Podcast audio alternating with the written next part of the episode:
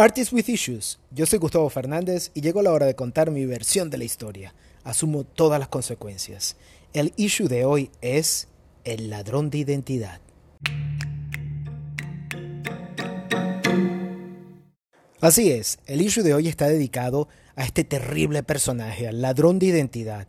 Estos detestables seres, que hay muchos y con muchas características. Hay algunos que son muy evidentes, pero hay otros que están por ahí camuflajeados que son muchísimo más peligrosos. Hoy los voy a estar identificando, les voy a estar contando algunas cosas que me han pasado con alguno de ellos. Eh, los separé en diferentes categorías, porque está el ladrón de tu vida, está el copycat, o sea, el copión, y está el monstruo Milton. Y ahora voy a estar hablando de ellos.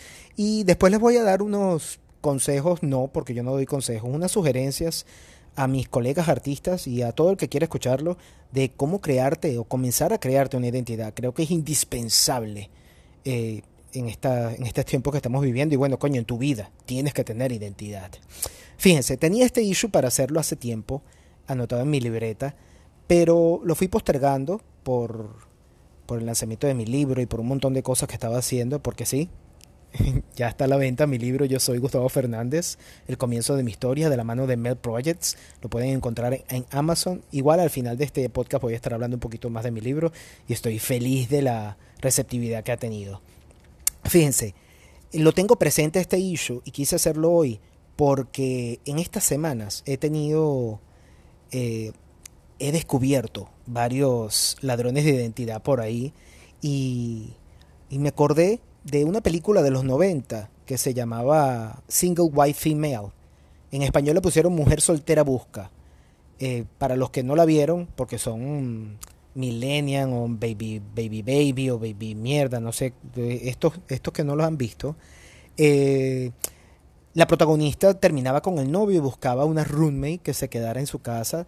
Total que encontró a la mujer perfecta que se llamaba Hedra. Y, y se hicieron muy amigas. Pero esta Hedra empezó a copiarla, a robarle su vida. Y estos personajes son más terribles que los que te roban el Social Security y la clave del banco. No, no, no. Estos son peores. Porque estos te quieren, estos quieren ser tú. Estos quieren ser como tú, quieren ser tú. Y bueno, al final Hedra le destroza la vida a esta mujer, una barbaridad. Y de, de esas películas sacaron muchas versiones. Y me di cuenta en estas semanas que hay muchísimas, muchísimas personas con síndrome Hedra regadas por ahí por, por las redes sociales y por la vida real. Entonces quise, quise hacer este podcast para irlos identificando uno a uno y aquí vamos a desglosarlos.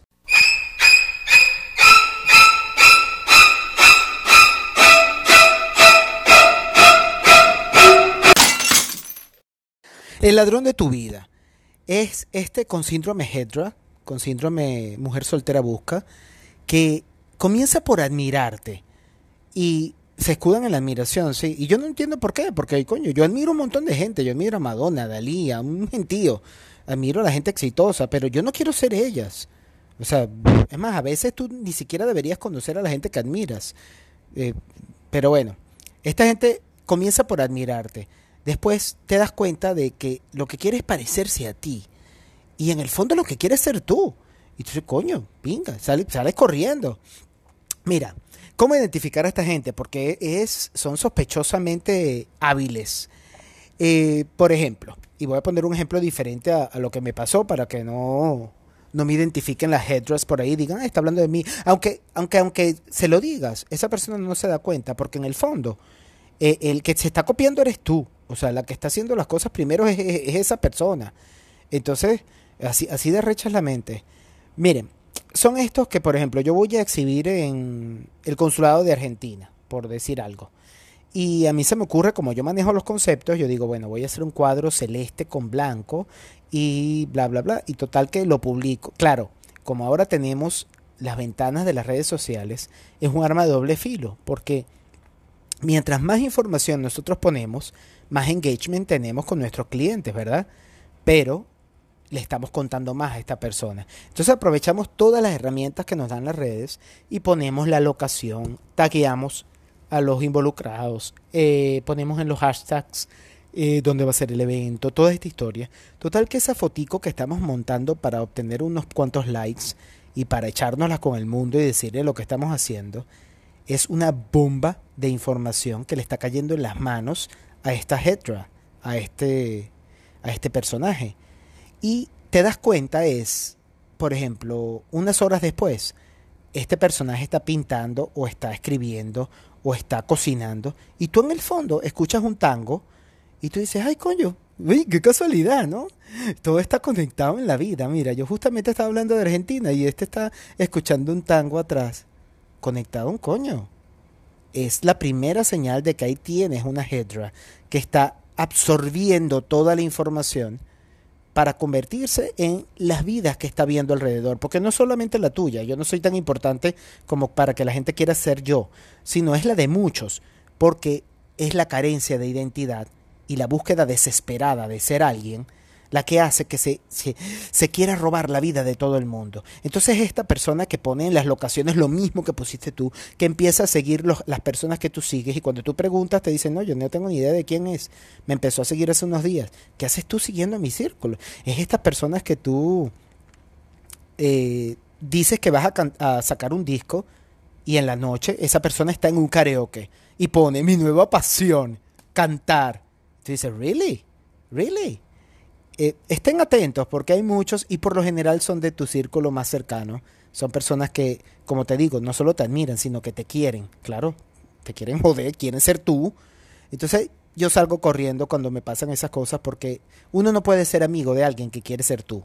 Eso, eso, eso es imposible porque eso ni siquiera es envidia, eso ya es otro nivel es un nivel superior, es un, es un nivel que raya en, pasivo-agresivo, y, porque son muy pasivos-agresivos, ellos ellos hacen las cosas y transmiten una compasión que tú dices, ay, pero vale, de verdad, no, no, no. Cuando tú se lo comentas a alguien, te dicen, no, chico, ay, no vale, nada que ver. Por más bien a mí me da cosita. Coño, yo el día que alguien diga que yo le doy cosita, yo me lanzo en el metro. O sea, lo peor que tú puedes hacer en la vida es darle cosita a la gente, compasión o lo que sea. Entonces, corran de este personaje. Y me quedo corto con las características que puedo poner porque quiero profundizar en los otros dos y no me voy a quedar enganchado en este. Pero sí, en estas semanas he visto muchos que, que han salido corriendo a hacer un montón de cosas y, y chévere, si tú de verdad eh, inspiras a los demás y los entusiasmas para que hagan las cosas, es válido. Pero es que al final no es así, al final es una cosa absorbente y posesiva y, y rara, es una cosa muy, muy, muy, muy rara de la que, bueno, no me gusta, pues. Así que cuidado con los roba identidad que son peligrositos, los locos. El copycat, que no es más que un simple copión, lo que pasa es que le puse copycat para que sonara bonito, pues. Les voy a contar algo que me pasó hace unos años eh, para que conozcan a este personaje, el copión. Bueno, todo el mundo sabe quién es el copión, pero para que ustedes vean el grado de descaro del copión. Me escribe un cliente, eh, un coleccionista cliente, y me manda la foto y me dice, mira lo que encontré por ahí. Menos mal que fue él, que conoce mi trabajo, conoce mi identidad, y no fue alguna persona que me, que me escribiera, esto es tuyo, porque uy, eso sí me iba a rechar horrible. Eh, cuando yo abro la foto, es una copia, obviamente una copia de una de mis obras, en los mismos colores, el mismo formato, la misma forma de la mancha de color. Obviamente no era ni siquiera una copia china, porque los chinos se esfuerzan y mal que sea tú te lo crees hasta que te das cuenta que la calidad es una porquería, pero, pero esto no, esto ni siquiera, esto era como una copia china hecha por, coño, por, por, Paris Hilton, o sea, era, era terrible. Cuando me meto en el perfil, mi sorpresa, la creadora de esta obra no solamente tenía una, sino como seis copias de mis obras. Eh, es, resulta ser que era familia, de una familia de artistas. Y eso me impresionó, porque el tío de ella sufrió mucho de plagio, es el creador, fue el creador de estas grandes hormigas, de estos bachacos que están por, por Caracas y que fueron muy copiados y que, y que se vendieron muchísimo. Entonces yo decía, oye, qué ironías de la vida, tanto que luchó el tío por contra la copia y viene esta niña, eh, niña para decirle algo, porque es una zángana, a copiarme de esta manera. Llamo a la tía, le escribo a la tía y le digo, mira esto, y la tía me dice, ay, no vale, lo que pasa es que ella te admira mucho, no le pares. No, ¿Cómo que no le pares? Sí le paro. Y la gente me decía, pero tú te vas a rechar por eso si no te llega ni a los tobillos, ni se parece. No es el hecho que se parezca o no, o que la gente crea que es un Fernández o no, porque el que me conoce conoce mi identidad. Es el hecho de que, coño, yo le he echado demasiada bola como artista, yo he trabajado mucho para que vengas tú, eh, inútil, a sentarte con un lienzo del mismo tamaño a empezar a copiar una obra mía. O sea, no me da la gana, no me da la gana. Y por supuesto me enganché, ya ustedes saben que yo me engancho, y yo en estos días lo puse, que a mí cuando se me mete algo en la cabeza es más fácil arrancarme la cabeza que quitarme lo que se me metió en la cabeza. Por supuesto me enganché y llamé a mi abogado. Vieron qué importante suena eso. Llamé a mi abogado. Eso quiere decir que llamé a un amigo que es abogado, pero suena mejor así. Llamé a mi abogado personal y le dije, mira, claro, ¿qué podemos hacer con esto? me dice, mira, lamentablemente el tema del derecho de autor es complejo cuando es de país a país en Venezuela más, que la gente hace lo que le da la gana eh, sin importarle nada. Eh, si ella viene para acá, tendríamos que tener las obras registradas, teníamos que... Me, echa todo el cuento de lo que tenemos que hacer. Eh, total que le escribo a la niña y le digo, mira, ni me acuerdo qué le dije, pero, pero sí le dije, bueno, algo así como, what the fuck. Y me dice, entre, era una mezcla entre bobolonga con simpática. Ay, no vale, lo que pasa es que yo te admiro muchísimo y tú me inspiras. ¿Sabes qué? No, que no te inspires, ¿sabes? Que no te admire. Entonces, nada, al final le, para hacer el cuento corto, le mandé a quitar las fotos, ella las retiró, ella sigue haciendo, bueno, no sé, porque tengo tiempo, está bloqueada en todas mis redes, está bloqueada por todos lados. Tengo rato que no me meto a ver, pero sigue haciendo sus cosas simpáticas para mueblería. Y parte de la culpa es, es nuestra, que denominamos y le damos el, el bueno, le damos este, este titulazo a esta clase de disfraces de decir que son artistas tanto a ella como al monstruo Milton del que voy a hablar. Empecemos por dejar de decirles artistas. Eso ay, mira, un artista te está copiando. No, no, póngale cualquier otro calificativo, digan la infeliz, la esta loser, mira, una tipa, cualquier cosa, pero no es artista, porque demasiado trabajo nos cuesta a los artistas eh, tener ese título. los, que, los que estudian medicina no van y ay, porque yo te diga, ay, tómate este, échate Vivaporú. Yo no soy doctor. Entonces, ay, no, el doctor Gustavo me dijo, no, ¿entiendes? Es lo mismo. No le demos el título de artista. Quiero que, quiero que quede eso bien claro. Eh, esa ha sido una de muchas, pero la más descarada fue esa. Si ustedes quieren ver la foto, escríbanme, porque de verdad que cuando tú la ves, tú dices, coño, qué bolas. Porque era una cosa descarada, descarada y, y, la tristeza esa, que se, que se amparen en la inspiración y la, y la admiración, porque yo todavía no entiendo mucho eso de, de, la inspiración, que yo vaya a hacer un cuadro y yo diga que yo me inspiré en, en, Warhol porque el cuadro es medio pop art, no lo entiendo. No, no, de repente me, no, yo no termino de entender eso. Es como toda esta masa de gente que está inspirada en Alec Monopoly y hace el muñequito del monopolio o todos los que se inspiran en Brito o se inspiran, o sea, es muy fácil decir, ah, yo me inspiré en ti. No, te estás copiando. Entonces deja la identidad de ese señor que le ha costado tanto trabajo tenerla, déjala tranquila y busca otra cosa. Yo no, yo no digo que tú no experimentes en lo que haces, pero, pero no digas que te inspiras. Ay, me inspiré en, Gustavo para crearme mi identidad. No joda, chica. No, no me da la gana. Entonces, ese, ese es el copycat. Ustedes deben tener, bueno, como arroz del copión, porque bueno, todo está inventado, ¿verdad? Yo lo que digo es, si tú vas a hacer algo que otra persona hace, hazlo con tu estilo, dale tu toque, pero no lo hagas igual, no seas tan descarada. El monstruo Milton, ¿ustedes se acuerdan de esa, de esa comiquita? Bueno, los que son mayores, así, tipo yo, pues, mi generación X, X, Y, Z. Eh, este era un, monstruo que crearon en laboratorio que decía, hola papá. Bueno, este personaje es igualito, es un monstruo creado en laboratorio que antes de ser monstruo fue la Barbie, porque tiene absolutamente todas las profesiones en su haber, pero en nada ha sido bueno, porque claro, nació sin talento. Entonces ha ido experimentando todo, ha sido abogado, arquitecto, ingeniero, surfista, actriz, cantante, DJ, y ha sido todo pero nada al mismo tiempo.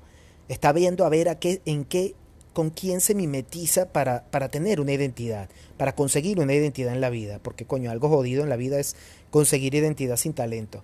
Y bueno, este personaje es así. Entonces, es creado en laboratorio, se le crea su identidad, porque por lo general monstruo Milton tiene detrás una maquinaria económica que sostiene esa identidad y que le hace creer al mundo entero que es exitoso, cuando no lo es, porque, coño, hay una diferencia muy grande.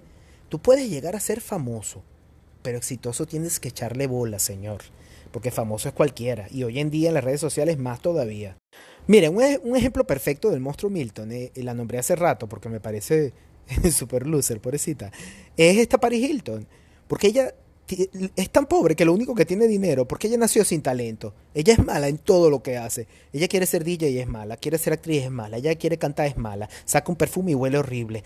O sea, la pobre mujer es mala en todo. ¿Cuánta gente talentosa con la mitad de la fortuna de esa niña no estaría ahorita dominando al mundo? Uf, un montón. Entonces es un ejemplo perfecto de, de esa plataforma económica detrás de los monstruos Milton. Eh, a diferencia de una J-Lo que coño todo lo que hace lo hace bien, a mi parecer. Me encanta la mujer. Y le ha echado bola y se ha construido. Esa es la diferencia entre ser famoso y exitoso. Y, voy a cortar aquí porque si no me pongo a hablar de farándula, que a veces me cae mejor que hablar de arte. Y me instalo a hablar de, de mis amigas imaginarias de la farándula. Entonces este monstruo Milton, por lo general, está creado, o casi siempre, está creado, y voy a hablar de mi gremio, por galeristas mediocres galeristas sin ética. Bueno, es que el, término galeristas es igual que el de artista. Se lo dan a cualquiera. Cualquiera que sepa pegar un clavo y que diga tres estupideces se autodenomina galerista. Entonces, estas personas mediocres de repente van y le preguntan, mira, tú tendrás un Fernández. Dice, no, pero te tengo uno que te va a encantar y sale corriendo, busca el monstruo y mira, empieza a lanzar colores, empieza a hacer algo de color, vamos a hacer esto, esto y esto, y crea ese monstruo porque lo que quiere es vender. Y no solo es mediocre en, ese sentido, sino que, que raya en maldad, porque entonces crea este laboratorio y llega gente que es talentosa pero que no tiene autoestima y las empieza a manipular y termina creando una mega factoría china donde se producen obras en masa con el simple hecho de vender. ¿Quién no quiere vender? Todos queremos vender. Todos queremos lucrarnos, pero lamentablemente todos los que están ahí metidos en, ese, en esa factoría china no tienen identidad y si la tienen es un híbrido de identidad tan terrible que, va a desaparecer con el tiempo. Eh, es terrible, es terrible ese caso. A mí el tema del monstruo Milton me, me, me, me preocupa. Me, no me, bueno, no me preocupa, a mí me preocupan otras cosas. Me, me, saca la piedra y, me, y es digno de estudio. Miren, el monstruo Milton es capaz, por supuesto, con su maquinaria, de comprar imitaciones en China de otros artistas que ya están siendo imitados en China y firmarlas con su nombre. Es decir, tú estás siendo, ni siquiera, eres tan, tan loser, tan miserable, que ni siquiera eres la copia del, del artista. Eres, estás firmando la copia de la copia del artista hecha en China. Y de verdad, y lo que estoy diciendo, lo estoy diciendo con propiedad porque lo he visto. Eh, eh, dígame usted, o sea, ¿y cómo, ¿y cómo se siente esa persona? Entonces, pero por supuesto, como ahora tienes las redes sociales que avalan, porque basta que tú pongas algo en, las redes sociales y eso ya es verdad. Entonces, claro, tú te puedes parar y tómame aquí una foto así como que pinté este mural, pintando el mural. Ah, tómame una aquí como que estoy haciendo este perrito de... aquí haciendo mi perrito súper original y resulta que el perrito es el de Jeff Koons. O sea, ¿de verdad? De, verdad tu nivel de descaro llega tanto porque tú crees que con dinero vas a taparle la boca a la gente. No, señores. Y la gente se da cuenta, pero volvemos a caer en lo mismo. La gente viene y dice, este artista que, que no, no es artista, no es artista. A mí creo que de todo lo que más me saca la piedra es que le digan artista. No es artista, es la Barbie. Y ya van a ver y se van a acordar de mí. Todos estos monstruos terminan siendo cualquier otra cosa, porque claro, no tienen trayectoria, no tienen identidad. Y la gente, la pobre gente incauta que compró estas obras, bueno, no es pobre gente, porque tú también, si vas a comprar una obra de arte y vas a pagar una buena cantidad de dólares, tú tienes que estar consciente de que estás comprando, tienes que hacer una investigación, tienes que ver cuál es la trayectoria de esta persona. Por muy buena vendedora que sea la galerista o por muy bien que te caiga el monstruo Milton, tú tienes que saber cuál es la trayectoria de este artista si se merece que lo llames artista y cómo se va a revalorizar tu obra. Entonces lo siento también por esta gente que está invirtiendo, invirtiendo no, que está botando su dinero en estos monstruos que, que, que, que no valen absolutamente nada y que tampoco pueden salir de sus factorías chinas estén en el país donde estén, porque si entran en otro país, por lo menos aquí en Estados Unidos, el derecho de autor no es que los revienta, los vuelve nada, nada, porque es que la obra es exacta, es exacta. Y lamentablemente, para ellos, están copiando artistas reconocidos que tienen absolutamente todas esas obras registradas. Que, que incluso cuando ven esas copias ni siquiera se molestan, no se enganchan como yo ni nada de eso, no, no, simplemente les da igual dejan que ven, allá ellos, que vengan para que tú veas como mi ellos sí son los que tienen un abogado que dicen, hablé con mi abogado, no este pobre que está hablando. Ellos sí. Entonces el monstruo Milton, pobrecito, tiene sus días contados. Así como, como nació en un laboratorio, está, está destinado a morir. Está destinado a morir porque lo que está haciendo, primero es un delito, segundo es una burla y tercero, pobre ser, te estás creando una identidad a punta de engañar a la gente con, con de verdad que pobrecito tú, mostrico. Miren, la búsqueda de identidad se ha convertido en, algo tan fundamental que la gente está desesperada por ser algo en la vida, por ser lo que sea. Entonces, por eso vemos tan esta explosión que son como los gremlins que le echaron agua y se multiplican de motivadores en las redes sociales y de life coach. Porque, claro, es muy fácil. Es, una identidad muy fácil de adquirir. Yo me pongo ahí, pongo mi mejor sonrisa, aunque sea fingida, y digo cuatro frases vacías de lo que pasa es lo mejor, tú puedes lograrlo, cambia.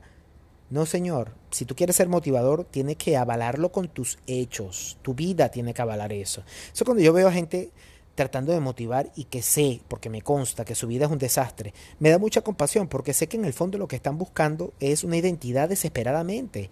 Y estamos todos, bueno, están todos buscando de, identidad. Yo me, excluyo porque a mí me costó muchos años saber quién era, eh, muchos años encontrar una identidad como artista y sobre todo como persona saber cuáles etiquetas que me habían puesto en toda mi vida y que me había yo impuesto son de verdad y cuáles son innecesarias.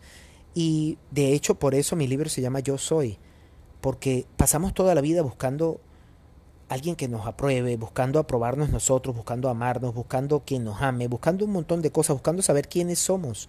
Y, y se nos va la vida. Y muchas veces tenemos todo ahí, la respuesta la tenemos ahí, no nos damos cuenta que simplemente somos, que no hay que estar buscando más allá. Y este es el momento motivacional. Mañana levántate y di yo soy y ponle un adjetivo calificativo a eso. Yo soy creativo, yo soy alegre, yo soy chistoso, yo soy cualquier cosa. Y así vas alimentando ese, esa identidad personal tuya. Hasta que tú te levantes un día y digas, yo soy esto, esto, esto, esto y esto. Y no solo me lo creo, sino que soy. Pero está la otra identidad, que es la profesional. Si tú hablo de mi gremio, si tú eres artista, por ejemplo, ¿cómo te creas tú una identidad? Con la constancia. La constancia no solo en, en, tu trabajo y en tu, en, lo, en, en tu manera de trabajar, sino en las técnicas que tú utilizas, el estilo que a ti te gusta. Yo he visto artistas que tienen una identidad maravillosa y de un día para otro comienzan a hacer arte cinético. Y tú dices, pero bueno, ¿qué le pasó a este? Es totalmente lo opuesto a lo que hacía antes y te pones a ver, entonces primero para mí es un irrespeto para el que compró esa obra tuya antes, porque ahora quién eres. Yo le compré una obra a un artista que ya no existe, que ahora es cinético. Yo no digo que tú no experimentes y que haya una evolución entre, en tu trabajo y de repente empieces a hacer un mix entre diferentes técnicas, porque en el arte todo es válido. Pero, pero esos cambios radicales, igual que los experimentos, cuando son publicados, yo, si ustedes vieran la cantidad de experimentos que hay en mi, en mi estudio, que la gente no ha visto, pero que yo no puedo estarlos publicando, porque entonces la gente se confunde, se confunde y dice, bueno, pero que este no era el que, el que era colorista, que es esto que está haciendo ahora aquí, que es esta cosa que está... Es, es, es, completamente válido y creo que el artista debe experimentar. Y más de un artista estará escuchando y dirá, ay, ¿qué está diciendo este? Qué loco. Pero tú no tienes que mostrarle al mundo todos tus experimentos. ¿Por qué no? Pues. Y si llevas ya una trayectoria haciendo, haciendo un estilo y, quieres implementarle otras cosas, que el cambio no sea tan radical, porque yo creo que tú puedes estar, hacer muchas cosas al mismo tiempo, que puede ser multifacético, pero, pero coño, tienes que tener una constancia en lo que tú haces. Es mi opinión. Algunos artistas pensarán de otra manera. Es igual que la señora que hace postres y es reconocida. Y yo siempre pongo el ejemplo de las tortas. No sé por qué. Es que debe ser por, por mi mentalidad gordito que siempre quiero comer. Pero es como esta señora que imagínense que ya está haciendo sus brownies. De repente le pone chile picante, le pone jalapeño, le pone pepper. Pero sigue siendo una mezcla entre agridulce. Esa señora viene y mañana me presenta un plato de algo salado. Y si yo la, la conozco como, como el bakery más famoso de New York City, a mí me va a chocar. Yo voy a decir, bueno, ¿qué pasó aquí? Ah, mira, se metió. Él le pasó a iHope que vendía pancakes, pancakes y empezó a vender hamburguesas. A la gente le chocó muchísimo. Y así pasa con muchas cosas, pasa con muchas marcas establecidas. La misma, la misma Pepsi, cuando sacó el Crystal Pepsi, la sacó transparente. No, no, fue un fracaso porque a la gente no le gustó. Entonces, tienes que entender que lo que tú haces tiene que tener una constancia. Y, es mi manera de pensar y así me ha funcionado como, como para crearte esta identidad como artista. Este, no tengo más nada que agregar aquí. O, al contrario, tengo tanto que decir que este podcast sería larguísimo. Pero bueno, estos fueron mis mostricos. Mi, uf, el monstruo Milton, Dios. Estos fueron mis, mis personajes ladrones de identidad. Y les voy a dejar de, mi playlist una canción dedicada a ellos, de los que tiene que salir corriendo lo más pronto posible. Y si más o menos sabes qué es lo que quieres, qué es lo que quieres proyectarle al mundo, pero quieres terminar de darle forma a esa identidad, bueno, contacta a mis aliados de InSign, diseño, arte y creación de ideas. Ellos son expertos en crearte absolutamente todo para darle fuerza a esa identidad que tanto buscabas. Y una vez que ya la tengas, bueno, contacta a Mel Projects y sacas tu libro. ¿Por qué no? Y le gritas al mundo quién eres, porque todo está en los libros. InSign y Mel Projects, mis grandes aliados en este podcast.